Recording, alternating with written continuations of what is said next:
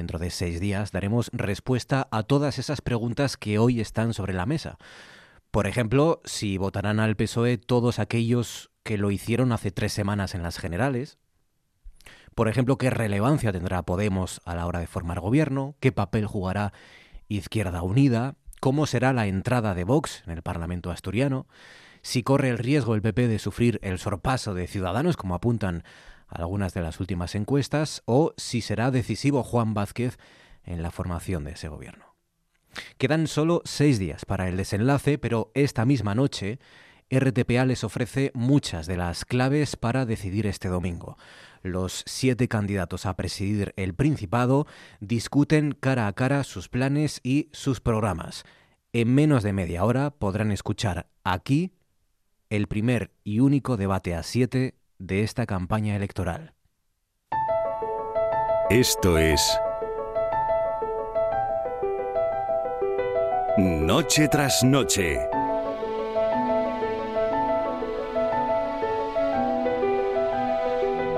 Con Marcos Vega.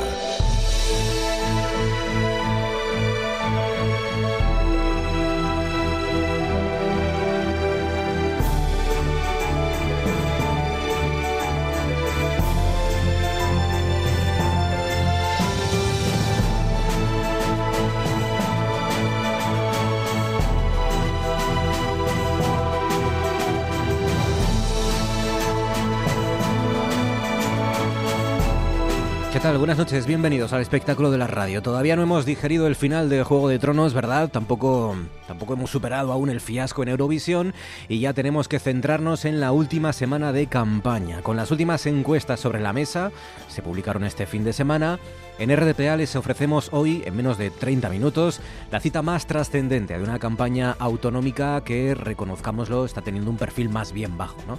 Con los siete candidatos reunidos, PSOE, PP, Ciudadanos, Podemos, Izquierda Unida, Vox y Foro, reunidos para defender, claro, sus planes para Asturias y, pues, rebatir, ¿no?, los de sus rivales. Será un debate grabado que les ofreceremos, como digo, a partir de las 10 de esta noche aproximadamente. Antes aquí tendrán, como hacemos casi todas las noches de debate, aquí tendrán todas las claves y el contexto para seguirlo como debe ser, claves políticas y económicas, además de los aspectos que ustedes no verán, pero que también son muy relevantes. Con Fabián Solís, Fabián, desencadenado al frente de la parte técnica, con Georgina Bitácora Fernández en producción, son las 9 y 33. Esto es Asturias y a esta hora pues sigue siendo noticia Arcelor, claro, como nos esperábamos, el recorte en producción ya está afectando a los trabajadores. De momento serán, parece, unos 400 los primeros afectados que tendrán que dejar de trabajar durante unos días que establecerá la, la compañía. Y parece, nos tememos que esto pues no ha hecho más que empezar. Es noticia del día también, las consecuencias de esa guerra comercial iniciada por Trump. Es solo una de ellas, una de esas consecuencias, y ni siquiera es la más peligrosa, pero les afectará seguro a muchos de ustedes. Ese boicot de Google y del gobierno estadounidense a la compañía china Huawei, fabricante de móviles. De hecho, es la que más móviles vende aquí en nuestro país, en España. Bueno, ¿cómo le afecta esto a usted? Ya se lo venimos contando durante todo el día. Si es usuario, si ya es usuario de uno de esos móviles Huawei, va a seguir teniendo acceso a la Play Store, es decir, podrá descargarse todas las aplicaciones, pero no podrá actualizar el sistema operativo. Eso para los que ya tienen un Huawei. Si tenía pensado comprarse un nuevo modelo de esa marca, pues entonces piénselo bien porque no va a contar con, ningún producto de Google, ni aplicaciones, ni acceso a Gmail, ni, ni, nada por el estilo. Y también, por cierto, es noticia el chef eh, José Andrés, el chef español y asturiano, José Andrés. De hecho, es trending topic, lo ha sido durante toda esta tarde y lo es también a estas horas, porque, bueno, ha tenido otro de esos gestos, ¿no? Que, que tanta repercusión tienen en Estados Unidos y aquí también en nuestro país. Por lo visto le ha ofrecido trabajo a una monitora que así que fue despedida hace unos días por dar de comer a un, a un estudiante sin recursos, ¿no? Fió un menú a un estudiante sin recursos que luego, días después, la familia del joven pagó, un menú de 7 euros lo que costaba la comida, lo pagó al día siguiente, pero nada pudo evitar que la despidieran. Bueno, pues le ha ofrecido trabajo el chef José Andrés en uno de sus restaurantes a esta mujer que perdió su trabajo por fiar este menú de 7 euros a un, a un estudiante sin recursos. Georgina Fernández, buenas noches. Hola, ¿qué tal? Ahora enseguida te pregunto por todas las claves y, y los entresijos de ese debate que les ofrecemos a partir de las, eh, de las 10 con, con, algunas de las principales informaciones y que nos pueden ir comentando y que pueden ir preguntándonos o, comentando en las redes sociales. Ya saben, tienen tres vías para hacerlo con Noche tras Noche. Si quieren alguna pregunta en concreto, alguna cuestión, a su disposición Facebook Noche tras Noche RPA, Twitter arroba NTNRPA o el teléfono 984 10 50 48. Siete contendientes, siete partidos representados. ¿Cómo va a ser ese debate, Georgina? Pues bueno, nada, empieza a las 10 de la noche y son esos siete eh, contendientes. En pantalla vamos a ver de izquierda a derecha a Ignacio Blanco de Vox, Carmen Morillón de Foro, eh, Adrián Barbón del PSOE, del PSOE, Lorena Gil de Podemos, Teresa Mayada del PP, Juan Vázquez de Ciudadanos y Ángela Ballina que representa a IU y. Eh, hay cinco bloques, va a haber cinco bloques que duran 21 minutos cada uno y dentro de cada bloque cada candidato tiene un máximo de tres minutos para responder. Los bloques son política industrial eh, y los candidatos tendrán que explicar eh, qué políticas va a, impl a, a, implantar para mantener la industria asturiana. El segundo bloque es infraestructuras, movilidad y área me metropolitana. Eh, pues eso, van a tener que explicar si van a apostar por el área metropolitana o eh, si creen que bueno, esfuerzos en infraestructuras y movilidad deben ir más allá del área central. El tercer bloque es mundo rural y crisis demográfica. Bueno, pues eh, todo de plena actualidad. Uh -huh. eh, tendrán que explicar qué políticas van a plantear para que este despoblamiento y envejecimiento de la zona rural acabe o por lo menos eh, comience a, a, a solucionarse. Cultura, cooficialidad y reforma estatutaria es el cuarto bloque. Eh, bueno, polémicos si los hay, porque los candidatos tendrán que decir si son partidarios de la cooficialidad eh, o de mantener la actual ley de uso. Y si proponen una reforma estatutaria, si además de la, de la oficialidad van a incluir otros aspectos. El último el último bloque es de, el, el, de servicios públicos, eh, pues en los grandes servicios, educación, sanidad, bienestar social. Uh -huh. eh, eh, van a tener que explicar básicamente si eh, es suficiente con los recursos que hay actualmente, pero que deben gestionarse mejor, o hay que destinar más recursos a todo esto, ¿no? Además, el debate va a contar con una primera pregunta para todos ellos que deben responder en un minuto. La pregunta es, cuál es la primera medida que tomará si llega a gobernar eh, al Principado. Y el primero que va a responder eh, de todo en el debate es a esa primera pregunta es Juan Vázquez de Ciudadanos.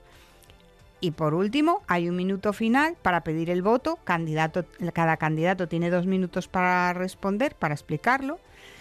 En este apartado, el primero en intervenir será Adrián Barbón del PSOE uh -huh. y último será Juan Vázquez de Ciudadanos, que curiosamente va a ser el primero y el último que intervenga en el debate. Hay un hombre de RTPA que ya conoce los entresijos, ya sabe lo que ha pasado en ese debate, porque entre otras cosas es su conductor, el presentador del debate que escucharemos a partir de las 10. Nuestro compañero Nacho Monserrat. Nacho, buenas noches. Hola, buenas noches, Marcos. Bueno, la primera pregunta es, es obvia, ¿no? ¿Qué tal ha ido? ¿Qué, ¿Qué, tal ha funcionado ese debate? ¿Se han portado bien los candidatos? Los siete candidatos que además creo que eh, eran debutantes todos, creo que todos, salvo Ángela Ballina, ¿no? Que por lo menos ya estuvo en aquel debate que también eh, se organizó, organizamos Asturias en Europa, ¿no? Con Ángela Ballina, Tania González y Jonás Fernández, con los tres eurodiputados asturianos, ¿no? Sí, efectivamente, en el Parlamento Europeo que lo moderó nuestra compañera Carolina Lancedo, efectivamente, hace un par de meses y medio aproximadamente. El resto eran nuevos, sí. Eh, el resto eran nuevos en este debate por, varias razones.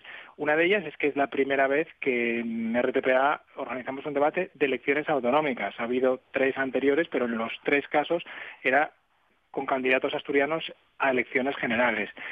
Eh, además de los siete candidatos que hoy estaban en el debate, eh, seis se estrenan en la candidatura, salvo el candidato de Vox, Ignacio Blanco, que ya lo fue uh -huh. hace cuatro años, el resto era la primera vez que, eh, o es la primera vez en esta campaña electoral, que se presentan como candidatos a la presidencia del Principado, es decir, encabezando sus listas electorales.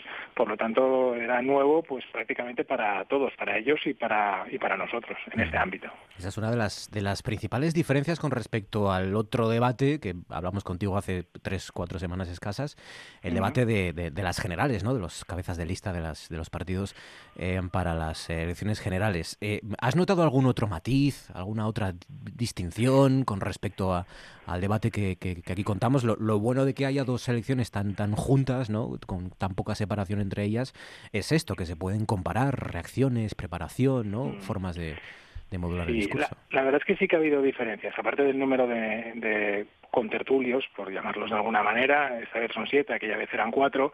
Eh, me preguntabas antes si se habían portado bien.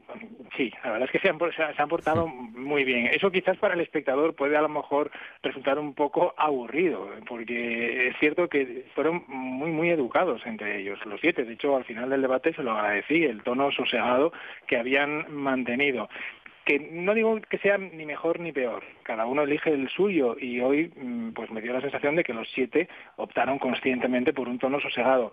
Eh, fíjate, una, una cosa que, que me llamó la atención, mm, en el debate anterior, en el de los cuatro candidatos a las elecciones generales, tuve en varias ocasiones que pedirles, por favor, que no hablasen uno encima del otro, porque cuando dos personas hablan a la vez en televisión o en la radio, como sabes bien, no se les entiende, se les, se les oye, pero no se les escucha, ¿no?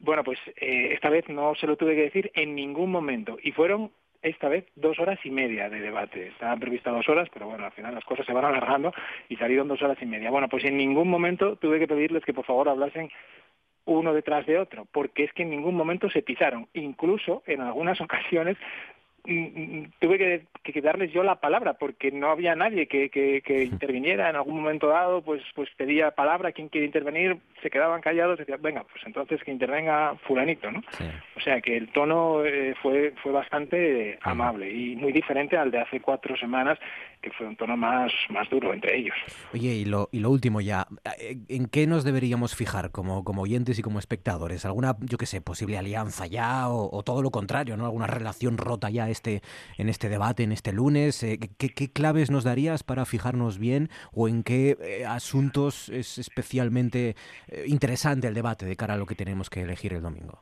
Bueno, yo creo que lo, interesante de un debate siempre es, no tanto conocer las propuestas que hacen los candidatos, que al fin y al cabo para eso están los mítines o, las entrevistas, que también estamos haciendo en el informativo matinal de TPA todos los días, o entrevista a los candidatos, ahí van más las propuestas. Lo interesante de un debate es conocer lo que opinan los candidatos y lo que opinan de los demás y lo que opinan los demás del candidato y de sus propuestas. Por lo tanto, es como un ejercicio de literatura comparada, ¿no? Analizar una obra literaria pues se puede analizar viendo ese libro o comparándolo con otros libros del mismo autor o otros libros de la misma época. Bueno, pues ese es el valor que, a mi juicio, tienen los debates electorales, que es un poco de compararlo o ver cómo se, cómo se maneja el candidato y sus propuestas en un entorno bueno, hostil, porque al fin y al cabo cada uno va a lo suyo, cada uno va a sus votos y por lo tanto el, entorno no deja de ser hostil. Entonces es interesante ver, pues por ejemplo, eh, pues no sé, pues pues eh, las reacciones de los de los eh, candidatos frente al candidato del PSOE que es el que en las encuestas, pues ayer lo veíamos, hmm. sale como ganador y además tiene también el peso de la gestión en Asturias durante los últimos años. Es interesante saber pues eh, las, eh, cómo, cómo se va a defender, por ejemplo, el candidato de Ciudadanos de esas acusaciones que le llegan por los dos lados, de la derecha de ser filosocialista, de los socialistas de ser una de las cuatro derechas. Eh, es interesante ver pues la, la, entrada de, de, Vox, que no lo hemos dicho, Marcos, Vox está eh, no porque tenga representación parlamentaria, que no la tiene, es decir, en el debate están los seis que tienen representación parlamentaria, y está Vox porque la Junta Electoral hace ya algunos años decidió que los partidos que se consideran significativos pueden estar en este tipo de debates electorales. Y para ser significativo, Vox lo que el argumento es que en las pasadas elecciones generales en Asturias obtuvo un porcentaje significativo de votos. Hmm. Pues este es el debate sin spoilers, además, ahora que estamos tan sensibles con, esta cuestión, eh, son algunas de las claves en las que fijarnos. Conducido y presentado por Nacho Monserrat. Te veremos, Nacho. Un abrazo fuerte y gracias, compañero. Gracias y buenas noches.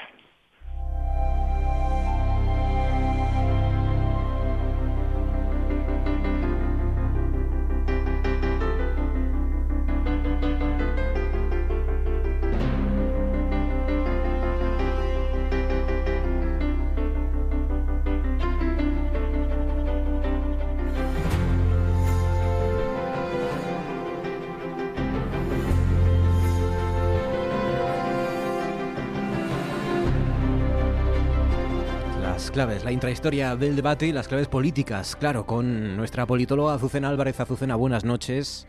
Muy buenas noches a todos. Bueno, cambio de, cambio de contendientes en este caso, de, candidatos, pero misma estructura y, mismo lugar, ¿no? Aquí en RTPA, debate en este caso más cercano y, para los asturianos evidentemente más relevante, ¿no? Nuestras elecciones autonómicas. ¿Qué esperas de este debate, Azucena? ¿Cómo llegan los, los candidatos y qué se juegan o quién se juega más esta noche? Hombre, pues mira, sobre qué, espero, yo tengo expectativas eh, sobre el fondo y sobre la forma. Sobre el fondo, lo primero que espero y deseo es que los candidatos no se contenten con enumerar los problemas, hmm. las carencias, los retos de Asturias, sino que presenten políticas públicas para que puedan abordarlos. Todos estamos al corriente de preocupaciones como el impasse demográfico, la falta de conexiones aéreos, aéreas o las dificultades asociadas a la implementación de la carbonización.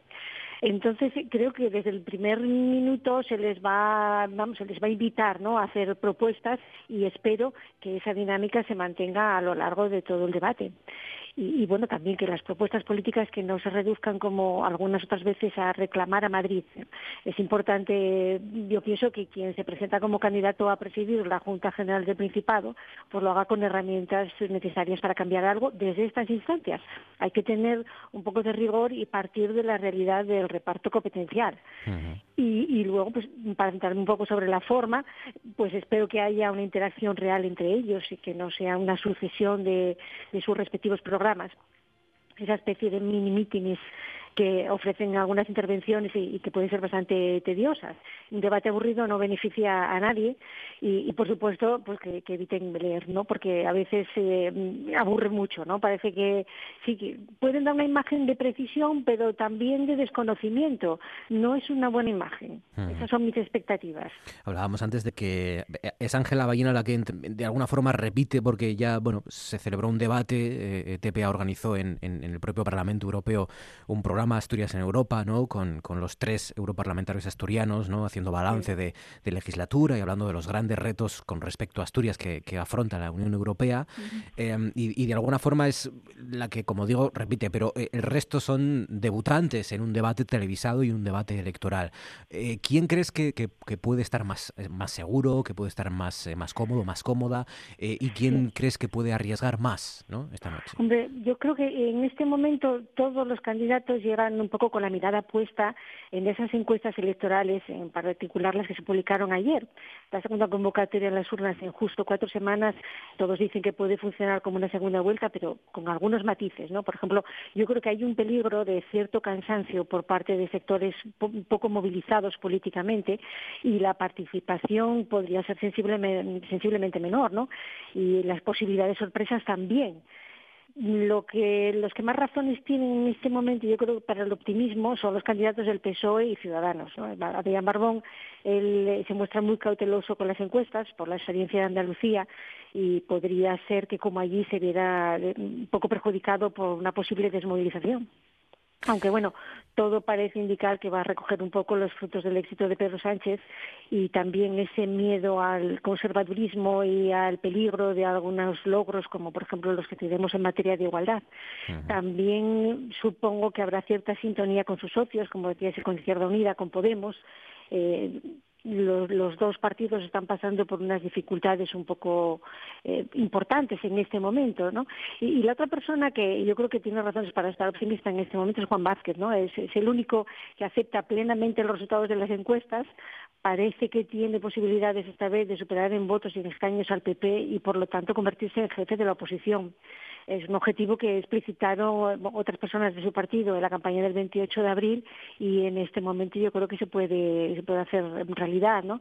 Y además con la ventaja en su caso personal que, que yo creo que la elección del candidato ha sido muy acertada porque, porque el, grupo parlamentario de Ciudadanos en esta legislatura anterior pues tuvo una, unas actuaciones más bien grises, ¿no? Tampoco es que hubiera hecho maravillas. Mm. Y, y, sobre todo yo em, quería incidir en el problema del Partido Popular, ¿no? Que parece que no se dan cuenta del carácter inconformista de la sociología de la derecha asturiana. Tienen una base electoral bastante amplia, pero cuando hay razones para el descontento, como es ahora y la verdad que muchas otras veces, ¿no?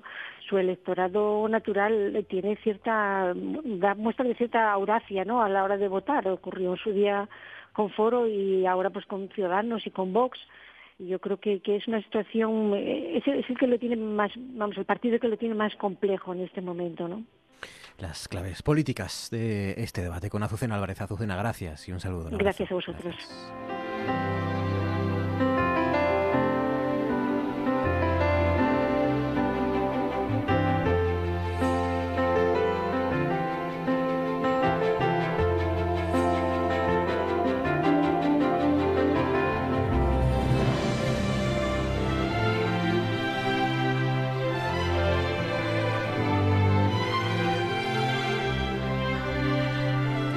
Políticas, las económicas, claro, a las que ya saben atendemos especialmente en este programa, especialmente los lunes que dedicamos un, tiempo a la economía y especialmente en esta región donde siempre los asuntos económicos, el paro principalmente, es una de las cuestiones que más preocupa a los asturianos. De ahí que analicemos también el debate que nos espera junto al decano del Colegio de Economistas, Miguel de la Fuente. Miguel, buenas noches. Hola, buenas noches, Marco. Bueno, y para preguntarte por el debate y para preguntarte, Miguel, que nos cuentes en tu opinión, hombre, qué papel ha de jugar la, la economía y quizá cuáles son también los, los retos y asuntos económicos más relevantes que no pueden eludir los candidatos esta noche. Hombre, mm, la verdad es que estamos viviendo un periodo político intenso en el que la economía está presente en la mayor parte de los aspectos que contemplan las distintas opciones electorales, ¿no? Las mejoras sociales están condicionadas, lógicamente, a la disponibilidad presupuestaria y los presupuestos fuertemente sometidos a los vaivenes impositivos. ¿no? Así que el desarrollo de las empresas, la mejora y creación de puestos de trabajo, las medidas para impulsar la producción industrial o la búsqueda de nuevos mercados son temas que están a la orden del día y que figuran en casi todas las tertulias y debates políticos y, que en estos momentos los, votantes están prestando cada vez más atención. ¿no? Eh, antes hablabas de los retos que tiene Asturias. Hombre, yo, eh, por enumerar los más fundamentales, está el tema del empleo que tú has dicho. ¿no? En Asturias actualmente tenemos una tasa de desempleo del 15%, que es una tasa superior a la media española y además eh, tenemos un mercado laboral muy envejecido, quizá el más envejecido de España. Además, tenemos una región en la que el número de ocupados respecto al de la población total desciende. Eh, en concreto, eh, han aumentado en más de 10.000 personas durante el primer trimestre el desempleo, ¿no? Hay que mejorar, lógicamente, las condiciones para que nuestras empresas que son la base generadora del empleo, con el fin de que puedan eh, ofrecer empleo de calidad y estable. ¿no? y generar también propuestas para eliminar la alta tasa de temporalidad. En definitiva, un tema importantísimo desde mi punto de vista es el, el tamaño de las empresas. Tenemos unas empresas muy pequeñas, el 94,83% son microempresas, y el 4,44 son pequeñas empresas. Eh, estas empresas no tienen unos salarios eh, fuertes como pueden tener las grandes industrias o las grandes empresas y hay que eh, modificar en ese sentido la normativa tanto de seguridad social como la normativa fiscal para mm, que favorezcan el aumento del tamaño de las empresas, ¿no? Porque lo que están haciendo estas normativas fiscales y laborales es aumentar los costes administrativos cuando una empresa pretende alcanzar un tamaño mayor, ¿no? Por lo tanto, hay que eliminar esas trabas. Otra, otro tema muy importante y otro reto importante que está a la orden del día es el tema de los impuestos, ¿no? Todos los proyectos de inversión y, de, y de apuesta por el futuro y por el crecimiento económico, claro, tienen un precio y esto es algo eh, que hay que, eh, que, asumir por la ciudadanía, ¿no? Eh, entonces, quizá aquí en Asturias y en otras comunidades también, lógicamente hay que establecer un, vamos, una política fiscal que sea más justa, más distributiva y que atienda más a la capacidad económica eh, de contribuir, ¿no? Para contribuir. Eh, tenemos otro reto importante que son las infraestructuras. Históricamente, bueno, pues eh, tenemos una deficiencia tremenda en cuanto a las comunicaciones, ¿no? Somos una somos una provincia o una región eh, periférica y para nosotros es fundamental las comunicaciones, tener buenas comunicaciones para hacer salir nuestros productos y que nuestras empresas se puedan desarrollar eh, y, ser más atractiva nuestra región a las inversiones que vengan de fuera, ¿no? Que son, eh, como he dicho, las generadoras de empleo y de, y de crecimiento económico, ¿no? Y, hombre, también podríamos hablar del tema de, de la descarbonización, que es un tema, es un reto importante, la transición eh, energética, eh, los costes energéticos con el grave problema que, que, supone para la industria, el impulso digital, eh, son temas que, que, preocupan y que, y que son necesarios en nuestra región. Eh, hablabas de, bueno, de una economía también, es verdad, cada vez más globalizada, ¿no? Hoy tenemos dos ejemplos, eh, bueno, el, eterno ejemplo de Arcelor eh, y la cuestión de Huawei, ¿no? Por ejemplo, en, los teléfonos móviles, esas nuevas paradas que van a afectar, en el caso de Arcelor, a 400 trabajadores. siempre cuando estamos hablando del ámbito autonómico, siempre está de fondo la eterna cuestión, ¿no? ¿Qué capacidad tienen ¿no? nuestros dirigentes desde aquí, desde Asturias, eh, el gobierno del Principado o los gobiernos que se formen o los candidatos, qué capacidad tienen para cambiar eso e incidir ¿no? en, la deslocalización y en este tipo de cuestiones que parecen más globales. Es verdad que también la coincidencia con unas elecciones eh, eh, europeas, quizás también ese contexto marque un poco las propuestas que vayamos a escuchar esta noche, ¿no?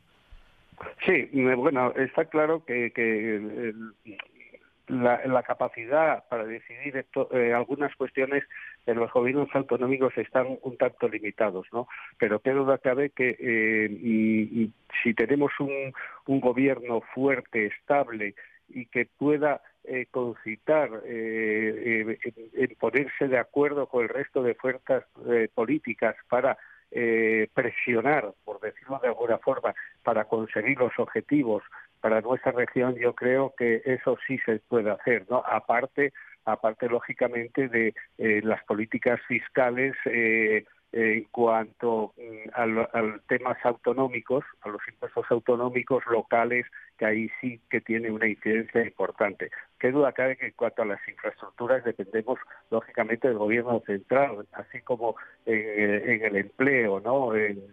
pero, en fin, nosotros eh, tenemos que saber hacer las cosas. Nuestro gobierno, lo que piden nuestros ciudadanos es que nuestro, nuestro gobierno regional pues presione y tenga la fuerza necesaria para aportar ideas para llevar al gobierno central y hacerle ver que eh, estamos intentando que nuestra región eh, tenga un nivel mm, de crecimiento y de bienestar eh, mucho mejor del que tenemos, ¿no? Y está el tema de la financiación autonómica, evidentemente que es un tema que es preocupante, que es preocupante y que se va a poner en marcha en esta nueva legislatura y ahí algo tenemos que decir también, ¿no? Eh, por lo tanto, yo creo que mm, un gobierno eh, fuerte, un gobierno estable, que, marque certidumbre, que, marque confianza, que pueda ir porque tenga acuerdos importantes con otras opciones políticas eh, a Madrid y presionar al gobierno central en algunas cuestiones, yo creo que eso es fundamental, como en el tema de la transición energética o en el caso eh, por ejemplo, del impulso digital o en el caso de, de las, de las infraestructuras, ¿no? Fundamentalmente. Las claves económicas con nuestro decano del Colegio de Economistas, Miguel de la Fuente. Miguel, como siempre, un abrazo y gracias. Un saludo. Gracias a vosotros.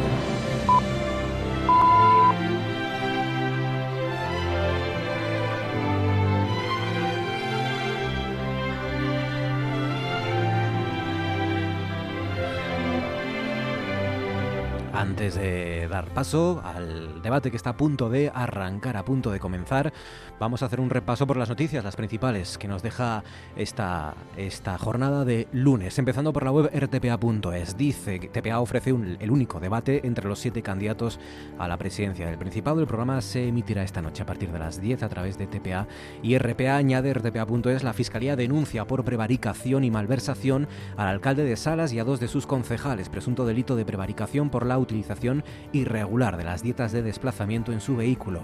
También respecto a Arcelor, dice unos 150 trabajadores de ArcelorMittal se retirarán un año antes de su prejubilación. La compañía comienza a concretar la reducción de la producción en un 16%. La Nueva España titula Sánchez se compromete a desarrollar la legislatura de las oportunidades para la gente joven, tira del refranero asturiano para criticar el oportunismo de las derechas, se van con los de la feria y vuelven con los del mercado dice respecto a esa visita de Pedro Sánchez de vuelta en, Asturias como presidente electo. Respecto a Arcelor, dice la Nueva España, Arcelor parará siete días el tren de bandas en Caliente de Avilés por el recorte de producción. La medida afectará a más de 400 trabajadores que serán regulados de empleo. El comercio referente a Sánchez. Dice, Sánchez pide en Gijón el voto para el PSOE para no dejar la faena a medias. El presidente del gobierno en funciones se compromete a desarrollar la legislatura de las oportunidades para los jóvenes con iniciativas como la de aumentar el parque público de viviendas. Los diputados presos, dice el comercio, hacen campaña durante su acreditación en el Congreso.